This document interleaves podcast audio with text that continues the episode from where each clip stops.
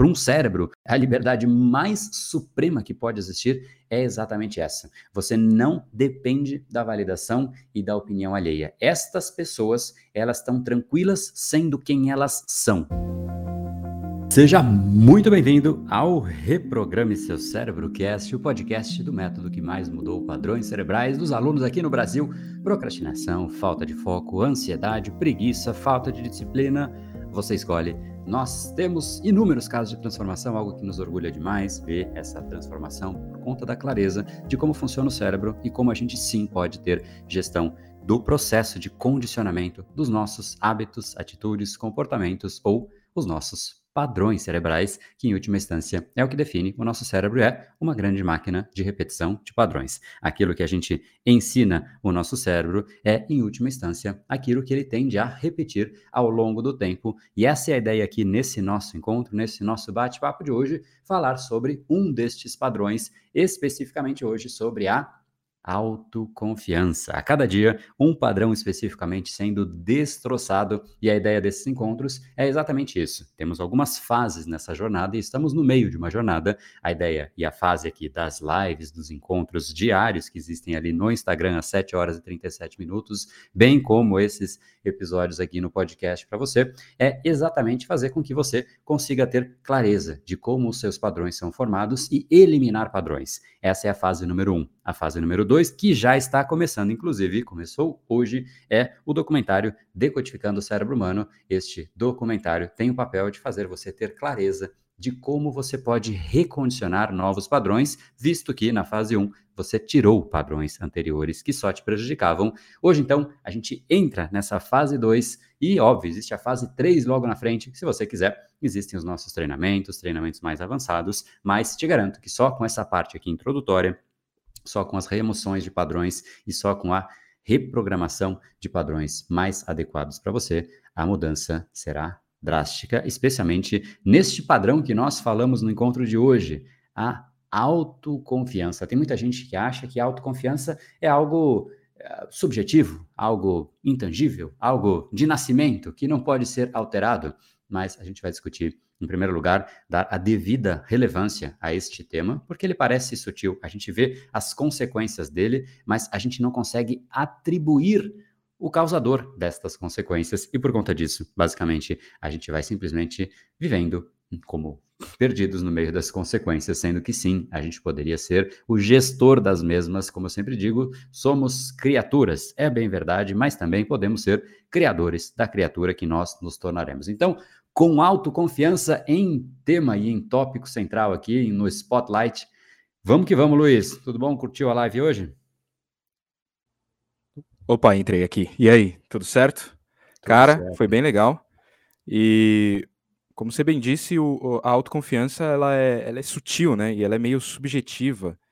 É, quando você pensa em padrão cerebral, talvez não seja o primeiro que vem à mente, né? A gente vai pensar sempre em preguiça, procrastinação, estresse, mas a autoconfiança, ela, é, é, ele é um padrão que determina muita coisa na sua vida, né? Como serão as suas relações, como, como serão os resultados né, da sua vida, das suas conquistas, da sua vida profissional, enfim, de fato é, é um padrão extremamente importante, né?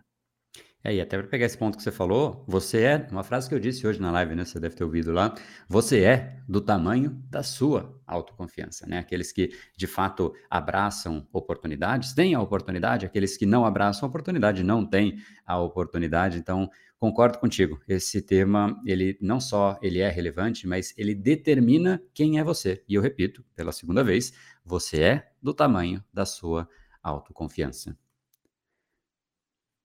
Boa, é isso aí.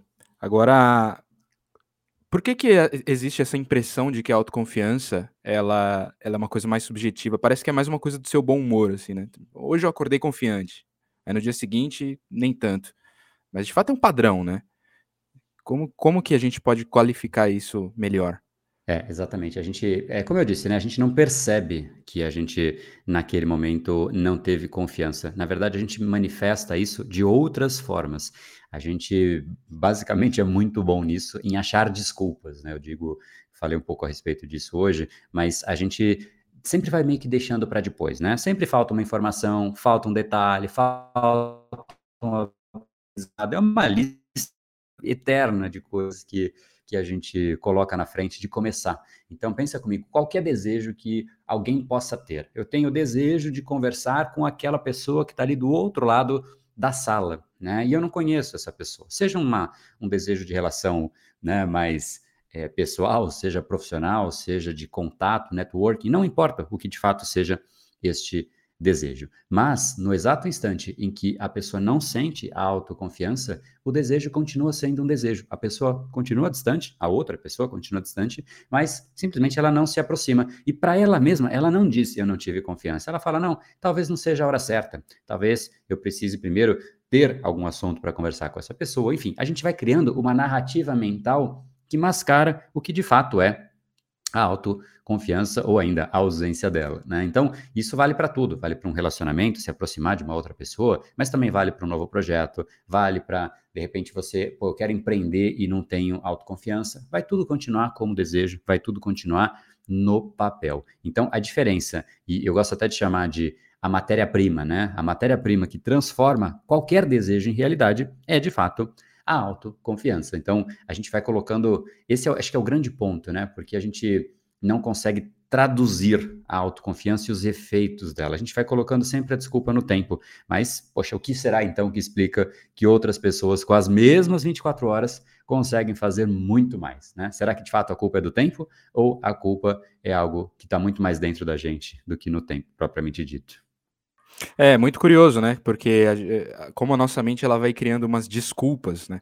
No, no sentido de, ah, eu, eu podia ter falado aquilo para alguém, uma coisa importante, mas, putz, acho que não era a hora, não era o momento certo, enfim. E a gente vai criando é, como se fossem, enfim, disfarces, mas no fim é a falta de confiança, né?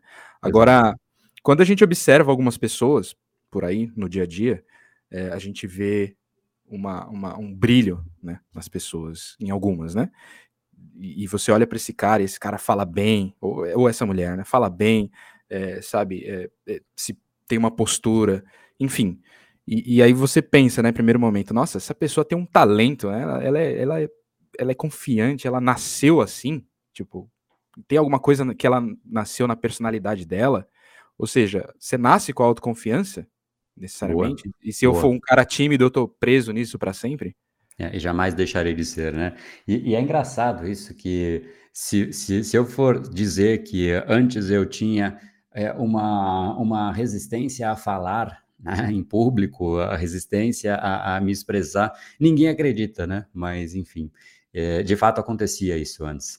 E só para antes de chegar nisso, é, acho que um, um, ponto que você citou é legal mesmo. Acho que nesse momento inicial, né, no, no, no, podcast, a gente sempre traz uma, uma abertura, um contexto, né? Como que isso, esse assunto de hoje se manifesta no nosso dia a dia. Antes de pensar de fato em solucionar, melhorar, entender o cérebro, enfim, acho que isso precisa vir, óbvio, mas é legal a gente ter esse contexto antes. E esse ponto que você trouxe, Luiz, acho que é bem legal, porque é, é fácil ver nos outros, né? A autoconfiança. Mas ela de fato muda tudo, muda absolutamente tudo, né? Muda o jeito que você é, fala, o jeito que você se posiciona, o jeito que você gesticula, o jeito que você pensa, o jeito que você decide, o jeito que você anda. É muito louco, muda absolutamente tudo. E essas pessoas mais confiantes, elas passam um senso de segurança, de tranquilidade que de certa maneira é meio magnético, né? É sexy uma pessoa com confiança. É ela que, se você está numa roda de amigos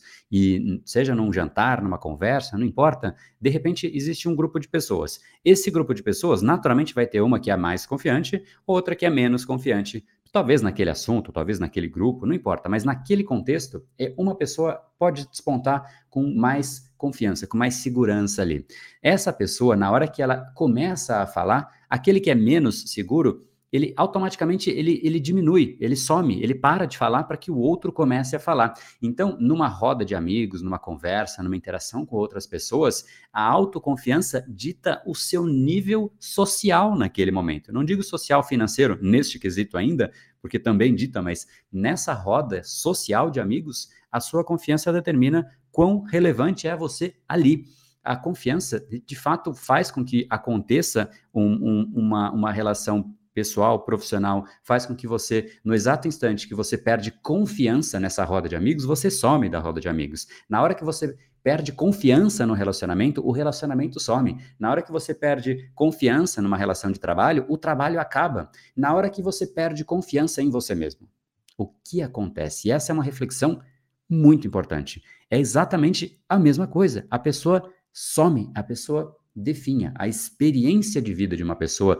sem confiança é absolutamente inferior, porque ela não se faz presente, ela não marca presença. Se tivesse um professor dizendo você está aqui, ela não ia responder presente. Então é muito complexo, porque é simplesmente uma trava interna. Mas é uma trava interna que trava a pessoa a ponto de ela não conseguir se manifestar no mundo. E é algo que parece, né, né já agora para chegar um pouco mais na sua pergunta, Será que isso de fato é de nascimento? Parece que sim para muitas pessoas, mas ao mesmo tempo, repare que a confiança ela se manifesta de forma crescente com algumas variáveis que a gente conhece e percebe. Por exemplo, quando você chega, talvez vamos pensar no caso de um exemplo é, mais prático, um emprego novo, né? É, será que você chega confiante no emprego novo? Bom, talvez você tenha 30 anos de carreira naquele assunto em específico e você já chega um pouco mais confiante. Mas olha só, 30 anos de carreira. A pessoa teve bagagem antes. Então aqui já tem o primeiro ponto: bagagem, histórico, conhecimento, né? Isso traz de fato confiança. Então, ela já não veio do nascimento neste primeiro ponto que estamos falando a respeito. Ela já veio de conhecimento. Beleza. Aí você está lá, começou a, de repente, você está uma semana, você ainda não conhece ninguém, então você tem menos confiança. Conforme você vai conhecendo outras pessoas, criando elos, laços, amizades, você começa a ganhar mais confiança. Por quê? Porque isso também dá confiança. Mas espera aí, ela não era de nascimento? Se é de nascimento, então jamais você pode ganhar confiança num território. Então, beleza. Ó, segundo quesito, que você começou a ganhar mais confiança. Aí, de repente, você tem que fazer uma apresentação só que você não sabe nada. Participação de mercado da empresa você não sabe, margem de lucro você não sabe, você não sabe absolutamente nada, às vezes nem o nome do concorrente direito, você não sabe. Isso traz confiança ou tira? É óbvio que tira. Só que, conforme o tempo vai passando, passa talvez um, dois meses ou um ano que seja, você confia muito mais. Então, mais um elemento que adiciona a confiança. Peraí, mas, de novo, se é uma verdade, então, que é de nascimento, nada disso poderia acontecer. Então, aqui, com um exemplo único, prático, concreto, já cai por terra a ideia de que confiança é algo que é inerente à pessoa como se fosse um braço. Eu tenho braço ou eu não tenho braço. Se eu não tenho, nunca terei. Se eu tenho, ótimo, ele é meu não é uma verdade. A confiança, mesmo de uma pessoa que você percebe como absolutamente confiante, alguém que você pensa aí no nome de uma pessoa que você considera uma grande referência, né? E, e você sente a segurança da pessoa.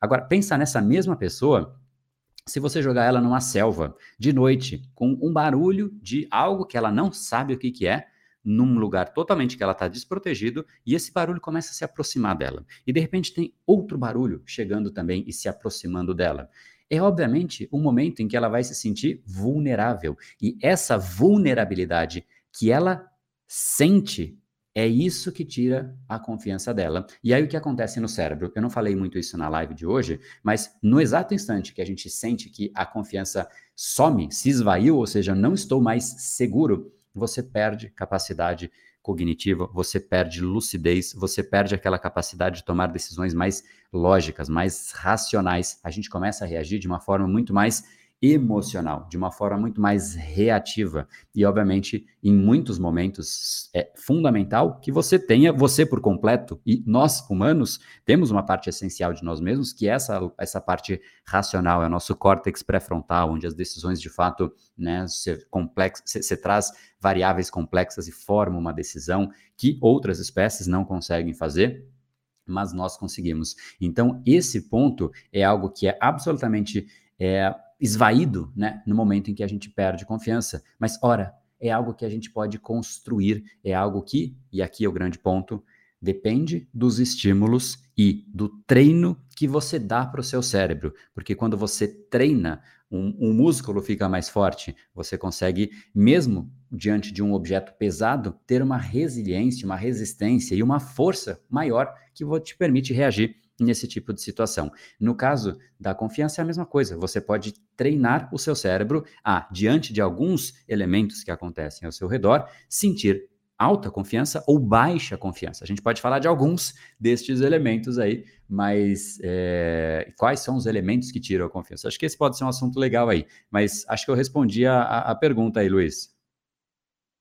Boa, é isso. É, e a gente percebe nas pessoas que têm uma certa falta de confiança que elas são, elas têm muito menos confiança em, em, em situações novas ou situações surpresa, né? Então meio que se trata daquele conceito de também ter que se adaptar, né, às situações.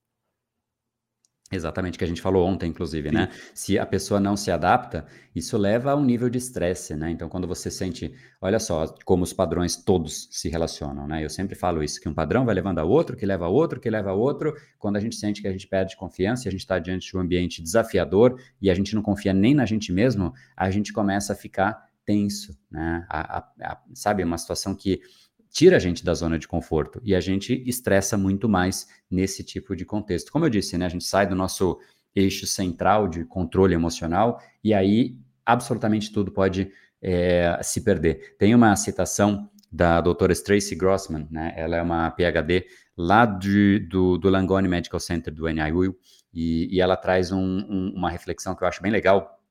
Ela fala, foi feita essa pergunta, né? Será que a gente pode treinar para ser mais confiante, que é o que eu sempre falo, né? Inclusive nos treinamentos do Brain Lab, do, do Brain Power, dentre eles o Brain Lab, obviamente, mas é, existe também o Laboratório da Confiança que fala especificamente disso, né? Hoje teve, inclusive, na live algumas pessoas que fizeram esse laboratório e foi super bacana ver ali como, né, como a transformação foi significativa. É gostoso ver isso, quando né, o, o material realmente gera, gera impacto. Mas a resposta dela foi que, basicamente, todos os traços de personalidade, incluindo a confiança, vivem no nosso cérebro. É uma expressão que para ela né, é, foi verbalizada ali. E basicamente o ponto é que o nosso cérebro ele é composto pelos neurônios, né? E os neurônios eles se comunicam entre si, gerando aí conexões, e a gente está o tempo inteiro criando e ajustando essas conexões sinápticas dentro do nosso cérebro. E uma vez que a gente aprende ou até experimenta algo novo, esses vamos chamar de incidentes, né? Esses é, eventos que acontecem ao nosso redor, bem como as escolhas que a gente vai tomando, elas nos moldam. E esse aprendizado, ele vai sendo reforçado. Por isso que eu digo, a gente cria os padrões, os padrões nos criam, né? A gente vai reforçando esse, esse aprendizado e meio que a gente codifica isso como parte de quem nós somos. Então, é, a gente pode sim praticar outra resposta ao ambiente. Tem gente que, é um exemplo que eu dou, porque ele é mais visual, quando se chega em casa do trabalho, tem gente que vai direto para o sofá ver Netflix. Tem gente que quando sobe no palco, pode, assim, só de subir no palco, isso é, pode ser inclusive um trauma, pode ser uma série de outras coisas, não é tão simples entrar em assuntos assim, mas tem gente que pisa no palco e perde controle, treme, né? Por quê? Será que aconteceu alguma coisa ali?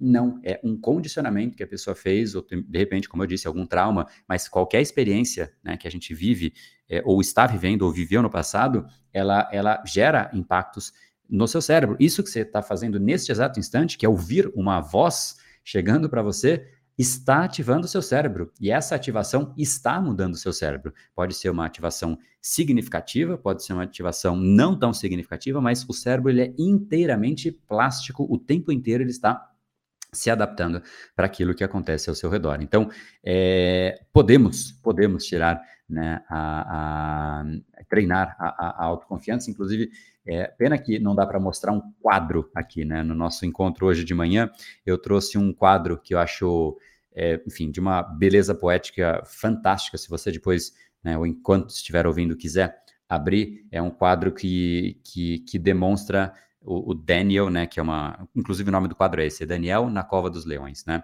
e, ou do inglês, talvez seja mais fácil achar, Daniel in the Lion's Den, né, é um quadro de 1872 de Breton Rivière, é o nome dele, em francês o nome, mas ele é, ele é, ele é britânico, e, e, basicamente mostra, tenta visualizar, vai ser bem difícil isso, né? Mas enfim, se você abriu aí fica mais fácil.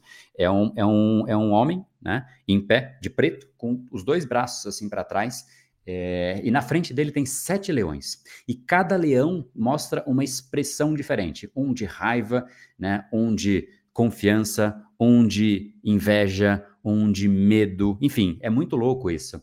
E, e, e, é de uma beleza muito bacana, porque mostra que os leões todos, com todos os sentimentos, né, meio que ilustrando que os, os sentimentos, as emoções e as, pers as personas que existem ao nosso redor, porque sempre tem aquele que é invejoso, sempre tem aquele que é raivoso, sempre tem aquele que pode nos atacar de qualquer maneira, né? E, e esse quadro mostra as mais diversas maneiras e ele ilustra a confiança simplesmente servindo como escudo. E nem a raiva consegue chegar, nem a inveja, nem a ira, enfim, eu acho isso, achei uma maneira muito bacana de mostrar como a confiança serve como um, um, um elemento de, de, de, blindagem e de segurança para a pessoa, né? E, enfim, eu acho que essa é, é, é uma, é, é uma é, uma, é um jeito interessante de visualizar. Eu acho que a arte expressa muito isso, né? Expressa a, a, o que é o ser humano. Por isso que eu gosto de trazer um pouco aqui, às vezes, pesquisa, né, estatística, como ontem a gente pegou a Harvard Medical, eh, Medical School, trouxe, a gente discutiu alguns dados estatísticos, hoje, hoje arte, às vezes psicanálise, às vezes neurociência, às vezes, enfim, todas as esferas que de fato podem fazer a gente entender o comportamento humano, eu acho isso é, valioso para a gente realmente entender sobre os ângulos mais diversos possíveis. Então, é, acho, que, acho que fica uma reflexão legal aí como próximo passo para tangibilizar o que é essa tal confiança aí. Boa. É, mas é, é, essa, essa autoconfiança, às vezes, ela pode ser um pouco confundida com algumas outras características humanas, né? Por exemplo, às vezes a gente vê aquele cara, até na roda de, de amigos ou um professor, enfim, um cara que tá meio que em destaque, mas alguma coisa nele você não, você não, você não admira, né? Você não fala, nossa, que cara confiante, que legal. Não, você começa a pensar, putz, esse cara é meio mala, né? Meio arrogante, meio, meio, sabe? É, ele tá ali, sabe? Todo, é, enfim, expansivo, mas não passa uma coisa legal. Então, parece que ele é mais arrogante do que do que autoconfiante, né? E, e não é a mesma coisa, né? De forma alguma, de forma alguma, Luiz. Um, um, bom ponto esse, porque as pessoas acham, e elas têm até medo de falar: não, eu não quero me tornar muito autoconfiante porque eu vou virar uma pessoa arrogante. Né? Como se a, a linha, é, a, a régua da autoconfiança terminasse na arrogância. E são coisas absolutamente diferentes. Uma pessoa confiante, ela tem um senso de convicção próprio que independe do que o outro vai pensar, porque a segurança está dentro dela mesma. O arrogante, na verdade, é uma falha de caráter, falha até de comportamento, em que é uma pessoa depende tanto do que o outro vai é, pensar, que ela só consegue crescer no ato da diminuição das outras pessoas. Então, quando você diminui os outros, aí que o, o, o arrogante ele se sente pelo menos superior. O confiante ele não está preocupado com isso. Ele está muito mais preocupado com o senso de convicção interno, com uma voz interna dele. Então, enquanto o arrogante ele é orientado à voz externa dizer para ele que ele é isso, que ele é aquilo, o confiante ele tem um senso de convicção muito mais interno, né? Então, o oposto da arrogância, tem gente que coloca a, a a confiança nessa linha, mas ela não é, porque o oposto da arrogância é a humildade. Né? E o que, é humildade? É um estado de reconhecimento, é um estado de você reconhecer que você não sabe tudo o que poderia, reconhecer que as outras pessoas podem saber coisas que você não sabe, e nem diria podem, elas seguramente sabem coisas que você não sabe. Também reconhecer que você nunca saberá tudo que pode ser sabido. Por isso, o humilde ouve, ele aprende, ele respeita. Muito diferente do arrogante, porque o arrogante, ele acha que ele sabe mais, ele não ouve, ele não aprende, ele não respeita, e ele faz questão de, de deixar isso tudo absolutamente claro, né? Diferente do que é a confiança. A confiança, ela é diferente exatamente porque ela é silenciosa. O arrogante ele faz questão de dizer que ele é bom, que ele isso, que ele é aquilo e diminuir os outros. A confiança é silenciosa. Não significa que o confiante sabe tudo e, e você pode nem saber.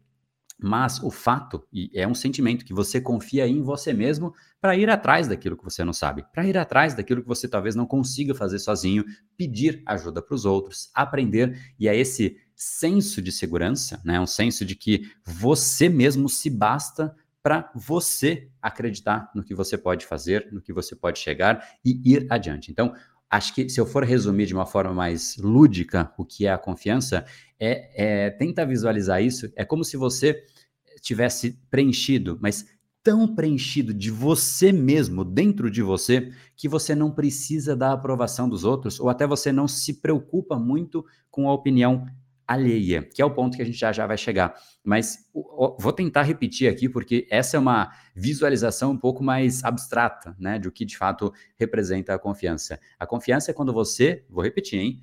Confiança é quando você está preenchido de você mesmo dentro de você que você se basta, você está tranquilo. Isso não gera um isolamento, isso gera simplesmente um senso de segurança. Né? É como se você tivesse uma raiz tão sólida e profunda que tá tudo bem se chover, tá tudo bem se né, fizer o sol, óbvio que é o melhor, mas pode chover, tô tranquilo, né? pode fazer o que for, porque eu criei a minha raiz. E essa é uma raiz que sim se cria, da mesma forma que a gente conversou. Não é algo que você nasce. A raiz também não. A, árvore não nasce com a raiz com aquela profundidade. É, a raiz, ela cresce. E a gente já falou de alguns exemplos, que é o conhecimento, que é a vivência. É, no fim do dia, a confiança ela se desenvolve quando você aprende a lidar com os estímulos externos que você recebe, a ponto de usar os estímulos para que eles te favoreçam. E repare quão importante é isso. Ao nosso redor existem inúmeros estímulos acontecendo o tempo inteiro. Algumas pessoas pegam o exato mesmo estímulo e se diminuem, perdem confiança. Outras pessoas pegam, repito, o exato mesmo estímulo e crescem. Elas usam aquilo como, de repente, como um desafio, como uma oportunidade e elas crescem. Então a diferença não está no estímulo, está na interpretação que a pessoa gera. E é esse, vamos chamar de filtro, né? Essa é, é, é essa maneira pela qual o cérebro lê essa informação que gera uma resposta totalmente diferente dentro do indivíduo do que é para um outro indivíduo. Então, a arrogância, só para deixar bem sedimentado, a arrogância, na minha visão, é uma deficiência gerada por um vazio interno, visto que o indivíduo está tão vazio por dentro que, exatamente por estar vazio, ele depende que os outros depositem dentro dele aquilo que ele não tem. E essa sensação faz com que ele seja muito mais dependente da opinião alheia do que jamais uma pessoa confiante será, porque ela simplesmente tá tudo bem se as pessoas me aprovarem ou não. Eu sei o que eu estou fazendo, eu sei por que eu estou fazendo e eu aceito um período de não aceitação para que de fato depois eu consiga chegar onde eu quero, né? E, e, especialmente se a gente for reparar, olha quão importante é isso. Qualquer pessoa admirável no mundo, e você pode fazer uma lista de duas a milhões de pessoas que você admira na sua vida, qualquer pessoa, ela passou por um período de não aprovação para que de fato ela se torne admirada. Então, o caminho para a gente admirar uma pessoa teve aí no meio da história um momento em que ela sumiu do mundo, ela não foi aprovada pelas pessoas, para que ela construísse algo de diferente. Isso vale para todas as histórias mesmo, né? Se for pegar Elon Musk, se você for pegar Steve Jobs, todos eles tiveram um momento de não aprovação. Pega um esportista, eu dou esse exemplo às vezes, né? Pega aí, vamos lá, o maior medalhista olímpico, olímpico o Michael Phelps, ele, pô, ele tem milhões, sei lá quantas medalhas, milhões eu exagerei, mas ele tem muitas medalhas, é o que mais tem medalhas. Automaticamente a gente começa a pensar que, pô, ele, ele é admirado, sempre foi. Não, com certeza, quando ele começou a carreira e ele tinha que todos os dias treinar, a, a esposa ou namorada, sei lá na época que que era, falava: ah, vamos sair hoje? Não, não posso sair. Bom, então vamos amanhã? Não, amanhã eu vou treinar também. Bom, então a gente pode tomar café da manhã. Não, não, no café da manhã eu tô treinando. Bom, vamos depois então? É que de manhã eu treino. Mas, cara, vamos então almoçar num lugar? É, não, meu almoço ele é todo controlado. Eu como isso, isso, isso. Bom, então depois do almoço a gente pode sair? Não, é que depois do almoço eu preciso dormir para tarde eu treinar de novo. Poxa, então vamos comer uma pizza? Putz, cara, é que eu não como pizza, né? Então, vamos tomar um vinho? Putz, desculpa, não bebo. Isso não vai gerar aceitação, né? Isso não vai fazer. Né? Um arrogante não se permite isso. Ele sempre vai fazer com que o outro de alguma maneira, né, aceite ele. Então, é, é bem diferente a, a distinção a, a, pessoa que a gente admira, ela passa necessariamente qualquer história de admiração que você tenha por qualquer pessoa, que não seja uma admiração de amor, né, de família, né, porque aí não é a mesma, a mesma esfera. Estou falando de resultado, de conquistas, de realmente olhar para trás na sua vida e falar, cara, que legal, que, que, que orgulho que eu tenho do que eu fiz, né? Isso, isso passa por momentos de não aceitação alheia que uma pessoa confiante consegue, o arrogante não o arrogante vai ficar desesperado porque as pessoas não estão aceitando, as pessoas estão desconectando dele, as pessoas pararam de falar que ele é bom, as pessoas pararam de elogiar ele e ele começa a gritar cada vez mais alto para desesperadamente recompensar essa deficiência, esse vazio interno absoluto que ele tem, para que ele consiga receber um pouquinho dessa energia, que é o que de fato gera energia para o arrogante. Questionavelmente, mas enfim, é o que é, né? Não sei se é o caminho correto, na verdade eu sei que não é, mas ele, ele busca essa caminha, esse caminho de energia. Então, a diferença da arrogância para a confiança é, é tão brutal que elas não deveriam nem conviver como possibilidade de, de, associação. Né? Uma é um vazio interno tão grande e a outra é um vazio interno inexistente. É uma pessoa preenchida. Ela tem um senso de segurança, um senso de convicção que para ela é instigante, para ela ela se basta e na verdade para os outros é instigante. Para os outros gera uma sensação de que poxa quero estar perto dessa pessoa. Ela tem algo que me atrai, né?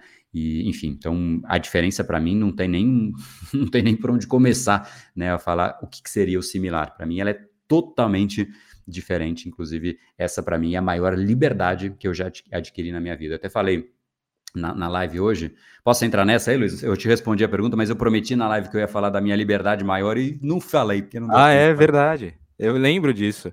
Fala aí. Fiquei curioso também.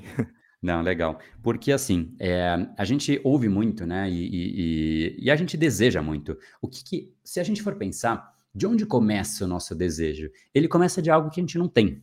Porque quando a gente tem algo, a gente se sacia daquilo que a gente tem, né? Então, o desejo ele começa com aquilo que a gente não tem. Então, naturalmente, é, a gente começa a vida desejando algo diferente. A gente quer uma carreira bacana, né? Para quê? Para dinheiro, porque quando você começa a vida, geralmente, a não sei que você vem de uma família com grandes, né? Você é herdeiro de uma, de uma fortuna, as pessoas têm muita esse, esse, esse desejo de, de adquirir dinheiro. E essa liberdade de dinheiro é vista como liberdade suprema, que realmente quando você atingir esse ponto, né, e eu sei que isso que eu vou dizer agora vai parecer distante demais para muita gente, uma coisa esquisita, não concordo, tá tudo bem. Ouve, né, e depois, talvez um dia, né, espero que assim que você atingir liberdade financeira, a gente pode, possa ter uma conversa mais mais específica desse ponto. Mas vou falar de algumas liberdades. Então, essa é a primeira. A liberdade financeira, a gente diz para a gente mesmo que quando a gente chegar, nossa, aí a gente zerou a vida. Putz, cara, espetacular.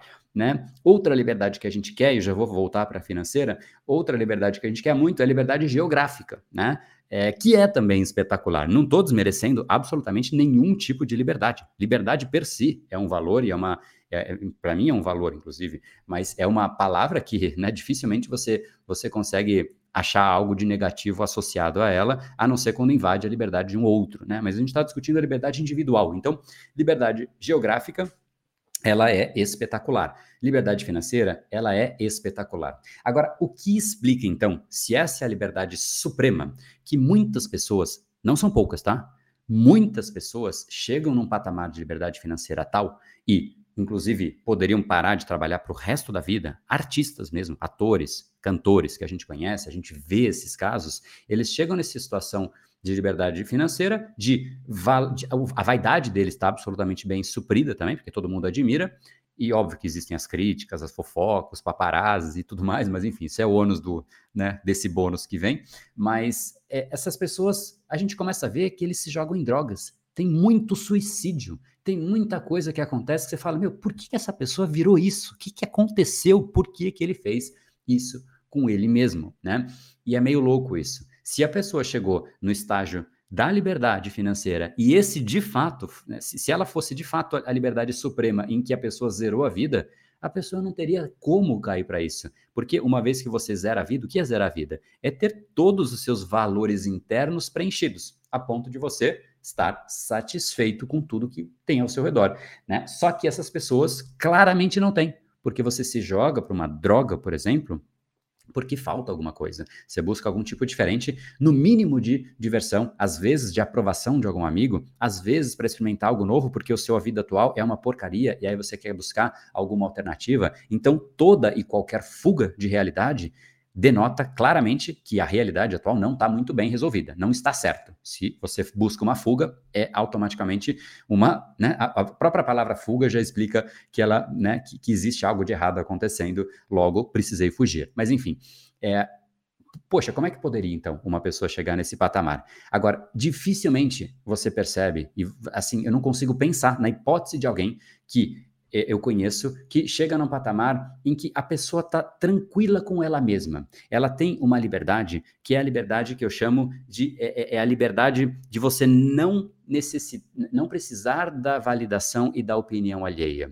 Pessoas assim podem ter muito ou pouco dinheiro, podem ter liberdade geográfica ou não, mas são as pessoas que vivem uma vida mais leve do que toda e qualquer outra pessoa que você possa eventualmente conhecer. Essa liberdade da validação e da aprovação alheia, ela é uma liberdade que internamente, do ponto de vista, estamos falando de, de, de um indivíduo, né? De tranquilizar um cérebro, digamos assim. Né? Para um cérebro, né, a liberdade mais suprema que pode existir é exatamente essa. Você não depende da validação e da opinião alheia. Estas pessoas, elas estão tranquilas sendo quem elas são. E isso é muito mais forte e profundo do que pode parecer. Ser livre e ser tranquilo para ser quem você é é muito difícil de encontrar hoje em dia. Por quê? Porque a gente vive em uma sociedade que leva a gente para um caminho já de partida errado. E aí a gente fica a vida inteira tentando corrigir algo que talvez já seja tarde, porque a gente não assume o momento de falar, então para, corta tudo, eu vou corrigir. Como isso acontece? Vou explicar, depois eu volto para explicar no meu lado. Pensa comigo, que é um começo de carreira. Alguém diz para você, você tem que escolher uma faculdade. E aí você tá lá nos seus 15 anos, você começa a pensar numa faculdade. Você fala, cara, peraí, eu tô pensando na balada, cara. No meu joguinho de videogame aqui. Que faculdade é essa? Cara? Que isso? Né? Você vai definir a sua vida inteira. Aí você escolhe qualquer uma, mas será que você escolhe com base no seu julgamento ou no que talvez esteja com as, as carreiras promissoras para o futuro, ou porque a sua família disse, enfim. Aí já começa uma primeira variante. Aí beleza, aí você começa a faculdade, aí te dizem o quê? Você precisa fazer estágio. Aí você vai lá e faz o estágio numa numa empresa qualquer. E aí você entrou. Só que aí, a partir do momento que você entrou, já existe o próximo passo desenhado. E todo dia que você entra lá nesse emprego, nesse estágio, já é, é uma construção do próximo passo. E aí o custo de largar o próximo passo é muito grande, porque você está construindo. Imagina, você está pondo um tijolo para construir uma casa que nem você quer morar nela, mas tudo bem. Você está pondo esse tijolo e de repente você olha para trás e não era a casa que eu queria. Só que aí tem um custo de oportunidade de você largar. E aí você continua. Só que aí vai piorando. Porque aí a sociedade vira, de alguma maneira, por vários motivos e, e formas, né? Para que isso se manifeste, e vira para você e fala: bom, agora você tem que casar. Né? Aí você, bom, tá bom, então eu vou casar, né? Aí você casa. Talvez não é nem o casar, né? É que, poxa, você não tá maduro o suficiente, às vezes, para realmente é, conectar com aquela pessoa do jeito correto. E aí começam as brigas de relacionamento, enfim, uma série de variantes que, que surgem quando a pessoa se aproxima e se associa a outra, né, por, por enfim, por um motivo, por, por, um, por um tempo longo. Aí, beleza, aí ela casou. Aí, quando você casa, imediatamente você precisa comprar uma casa, né? E eu não vou nem entrar no resto, que tem que ter filho e tal, mas quando você precisa comprar uma casa, aí você vai lá e se financia e automaticamente você vendeu o seu futuro para o banco, porque o, banco vai te cobrar esses juros naturalmente, né? Não está fazendo nada de errado, você que assumiu esse compromisso, mas aí o banco vai te exigir esse, esses juros e automaticamente você não tem mais margem de manobra. Como é que você vai agora largar e falar, cara, aquele, aquela, aquele estágio que eu peguei não era rota, a rota que eu queria e nem a faculdade, eu vou começar uma outra faculdade, eu vou começar do zero. Poxa, mas eu tenho uma conta para pagar. Aí o custo, as coisas se amarram de um jeito que, por conta da opinião alheia, a pessoa moldou uma vida inteira diferente do que ela de fato é. E aí ela está presa a ela.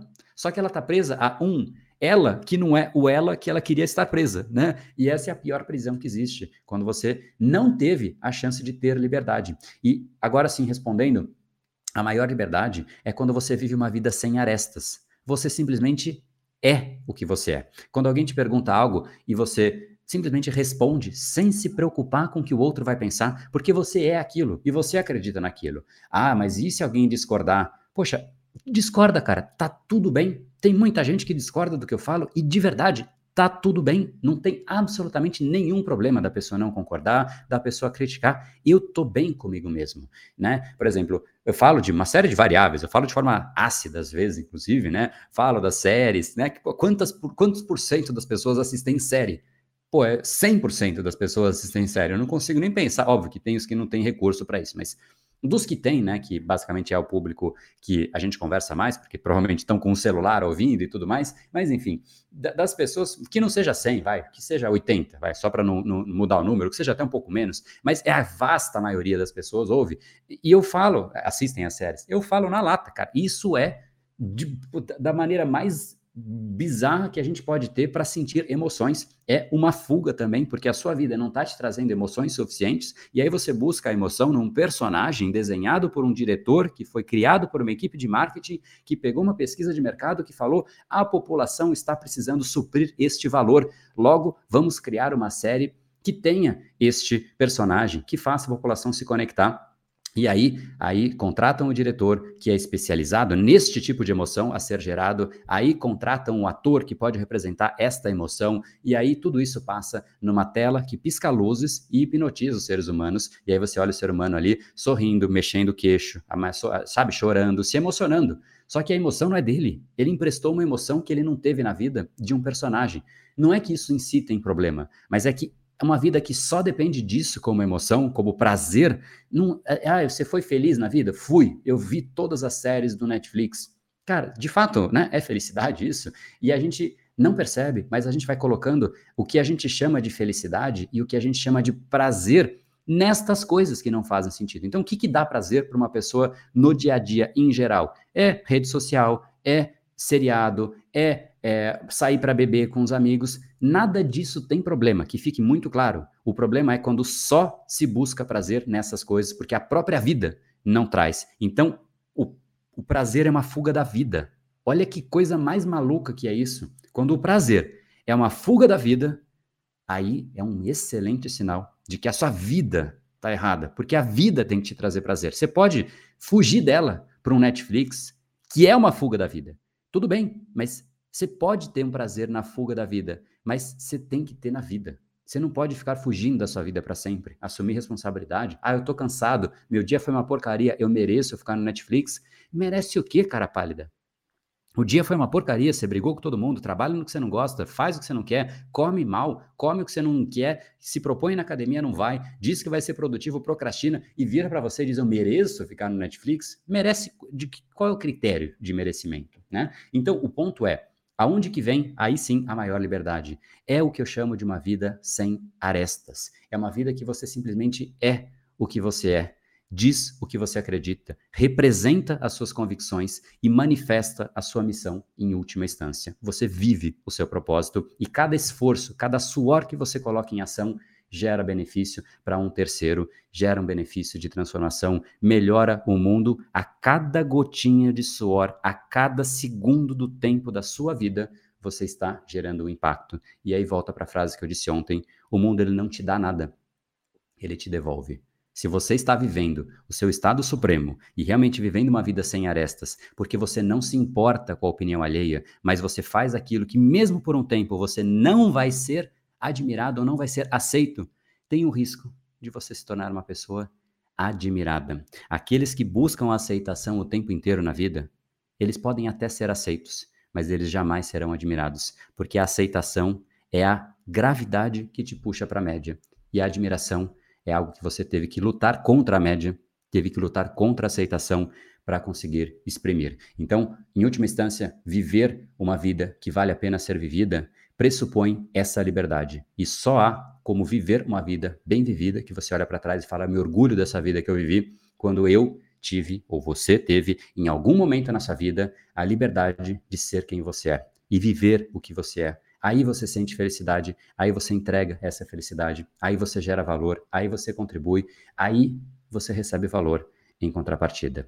enquanto você estiver ocupado com os padrões cerebrais naturais que a gente vê em 99% das pessoas, por isso que o nosso movimento aqui é rumo ao 1%, porque é 1% das pessoas que faz isso que eu estou dizendo. É 1%, não porque elas não querem, elas não sabem fazer. Né? Alguns não querem, e tá tudo bem. Esses aí eu não quero nem conversar a respeito. Mas tem gente que quer, só que não sabe como fazer. Só que enquanto você que quer não souber gerir os seus próprios padrões cerebrais e sempre que você chegar cansado em casa, você for para Netflix, sempre que você sentir que a sua vida é uma porcaria, você abrir uma rede social, sempre que você, sei lá, e, e qualquer coisa nesse sentido, que um padrão que não faz sentido é, ele, ele servir como conduta para você, você vai, no fim, ficar nessa vida preso aos padrões errados e isso vai criando você. Por isso que eu digo, você cria os seus padrões e os seus padrões criam você.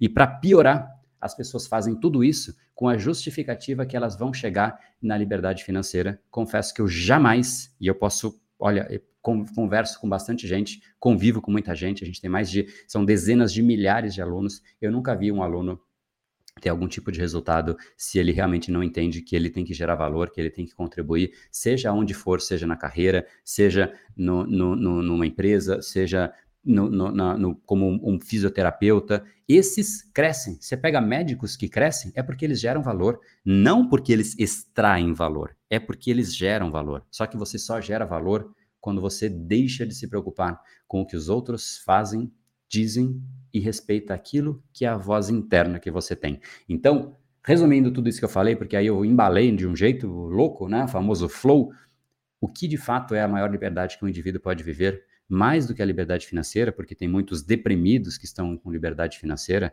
mais do que liberdade geográfica, que tem muitos que têm, mas não têm satisfação nenhuma de ter isso e queriam de fato poder estar de novo com a família, estar de novo trabalhando, estar com algum lugar, porque tem muita gente que fala, não, eu quero liberdade para viajar, viaja o mundo inteiro. Dá seis meses, cara. Te falo isso porque eu fiz intercâmbio. Dá seis meses, você está desesperado para voltar para sua base, desde que você de fato tenha uma base, desde que de fato você tenha uma vida. Hoje eu viajo e eu nem gosto de tirar férias. É meio louco isso, porque quando eu tiro férias é um, é um embate grande isso com a minha esposa, né? Confesso aqui abrindo abrindo meu coração. É, quando eu tiro férias, eu fico desesperado para voltar para minha vida, porque eu desenhei a minha vida. Eu não quero fugir dela, me faz falta a minha vida né? Enfim, então aí agora, de fato, em definitivo, porque eu falei que eu ia falar em definitivo e embalei de novo, mas a liberdade suprema para mim é essa, é quando você de fato entende que você só precisa ser você, é viver uma vida sem arestas. E aí a confiança vem. É quando você tem uma voz interior que te diz o que de fato você deve fazer e todo mundo tem essa voz. É a voz da sua consciência. Alguns chamam de, é, de de intuição, outros chamam de sexto sentido. Cada um chama do jeito que quiser essa voz. E é o de menos o jeito que você chama. Só que ela tem ficado tão silenciosa para a maior parte das pessoas que a voz, pensa comigo, se você conhece o João e toda vez que o João fala com você, você ignora o que ele fala. Na primeira semana ele continua falando. Na segunda ele já fala menos vezes. Na terceira ele já ah, ele dá a mensagem de uma forma indireta para você. Na quarta semana ele quase desistiu, ele só fica soltando assim de forma sutil né, no meio da história toda para ver se você recebe a mensagem que ele queria passar. Porque ele já desistiu. Essa é a voz interior de muita gente. É uma intuição que é tão nula, tão nula, que foi tão amassada a vida inteira, que o João, nesse caso, a, a intuição, ela simplesmente é desperdiçada e a pessoa nem mais ouve a intuição. E essa é, para mim, a maior forma de arrependimento disparado que um ser humano pode sentir, que é quando ele se arrepende de algo que ele sabe que ele deveria ter feito. Não quando você errou, não quando você fez algo que você acreditava e o mundo te provou que você estava errado, mas quando você faz algo diferente daquilo que você sabe, que você ouviu a sua voz dizendo para você, e lá na frente o mundo dizia que você estava certo. Isso dói. E essa é a sugestão que eu deixo aqui. E isso é, de fato, a nossa maior missão, né, Luiz? É fazer com que as pessoas não cheguem nesse ponto aí lá na frente e voltem para trás e falem, poxa, eu podia ter feito diferente, só que aí tá tarde demais. Então, reprograme seus padrões, reprograme seu cérebro, que isso de fato vai te trazer uma, uma leveza e, quiçá, te leva para essa liberdade que 1% das pessoas têm.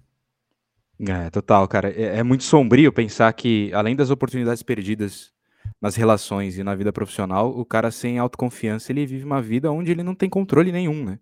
Ele ouve, ele só ouve opinião alheia e vive meio que ao acaso, assim, né? Porque ouve um, ouve de um, ouve de outro. Você está vivendo em, em, quais parâmetros? A critérios de quem, né? E para se livrar disso é só tendo gestão de si mesmo, né? Entender como os padrões no próprio cérebro se formam. Como que eu faço isso? Pô, tem um, tem um lugar, tem um canal legal, cara. Ó, se você quer mudar os seus padrões, parece que tem um tal de Brain Power né? É, que vai ajudar bastante nisso. O Brain Power basicamente tem exatamente Boa. isso como missão, que é fazer com que você entenda os seus padrões cerebrais. A gente tem aí agora, é, hoje, inclusive hoje, né? A gravação está acontecendo agora neste instante, sábado, dia 8 de janeiro, a gente liberou é, o trailer do documentário Decodificando o Cérebro Humano. E nesse trailer tem logo abaixo ali um PDF, que é um diagnóstico que você vai fazer de quem? Do seu cérebro.